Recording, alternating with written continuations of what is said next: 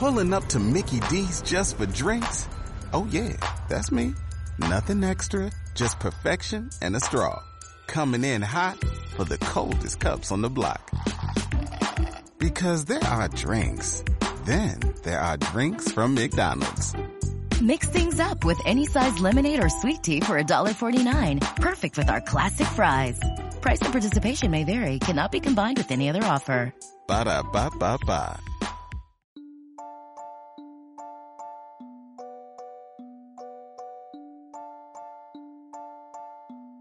Hola, este es un espacio donde vas a escuchar historias, cuentos, libros en voz alta, todo tipo de géneros, una voz amable que te lee. Esto es Cuentos Afortunados. Tres instrucciones seleccionadas del libro Historias de Cronopios y de Famas de Julio Cortázar. Instrucciones para subir una escalera. Nadie habrá dejado de observar que con frecuencia el suelo se pliega de manera tal que una parte sube en ángulo recto con el plano del suelo y luego la parte siguiente se coloca paralela a este plano para dar paso a una nueva perpendicular, conducta que se repite en espiral o en línea quebrada hasta alturas sumamente variables. Agachándose y poniendo la mano izquierda en una de las partes verticales y la derecha en la horizontal correspondiente, se está en posesión momentánea de un peldaño o escalón. Cada uno de estos peldaños, formados como se ve por dos elementos, se sitúa un tanto más arriba y adelante que el anterior, principio que da sentido a la escalera, ya que cualquiera otra combinación producirá formas quizá más bellas o pintorescas, pero incapaces de trasladar de una planta baja a un primer piso. Las escaleras se suben de frente, pues hacia atrás o de costado resultan particularmente incómodas.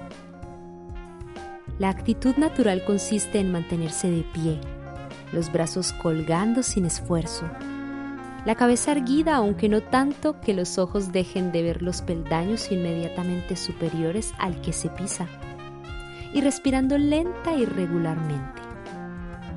Para subir una escalera se comienza por levantar esa parte del cuerpo situada a la derecha abajo, envuelta casi siempre en cuero o gamuza, y que salvo excepciones cabe exactamente en el escalón.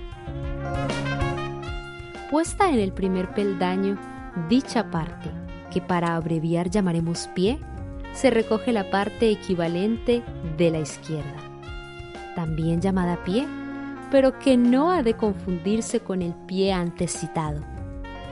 Y llevándola a la altura del pie, se le hace seguir hasta colocarla en el segundo peldaño, con lo cual en este descansará el pie, y en el primero descansará el pie.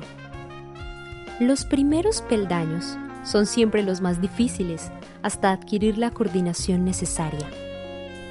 La coincidencia de nombre entre el pie y el pie hace difícil la explicación. Cuídese especialmente de no levantar al mismo tiempo el pie y el pie.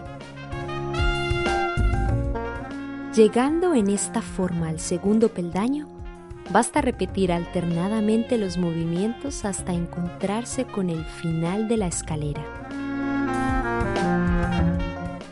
Se sale de ella fácilmente con un ligero golpe de talón que la fija en su sitio, del que no se moverá hasta el momento del descenso.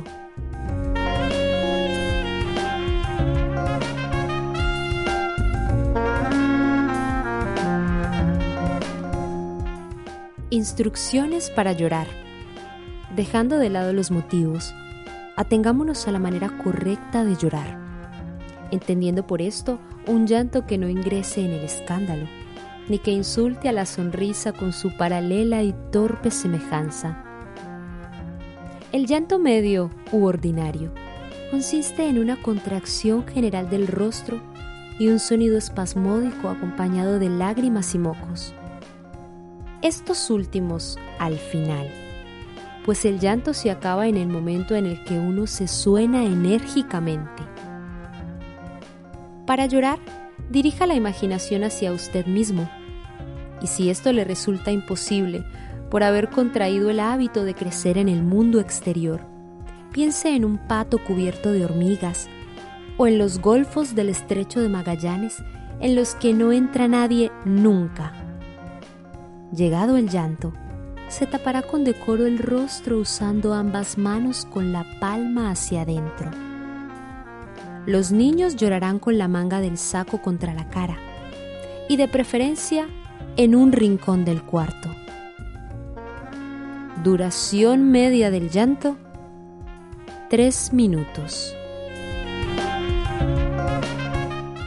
Instrucciones para cantar. Empiece por romper los espejos de su casa. Deje caer los brazos. Mire vagamente una pared. Olvídese.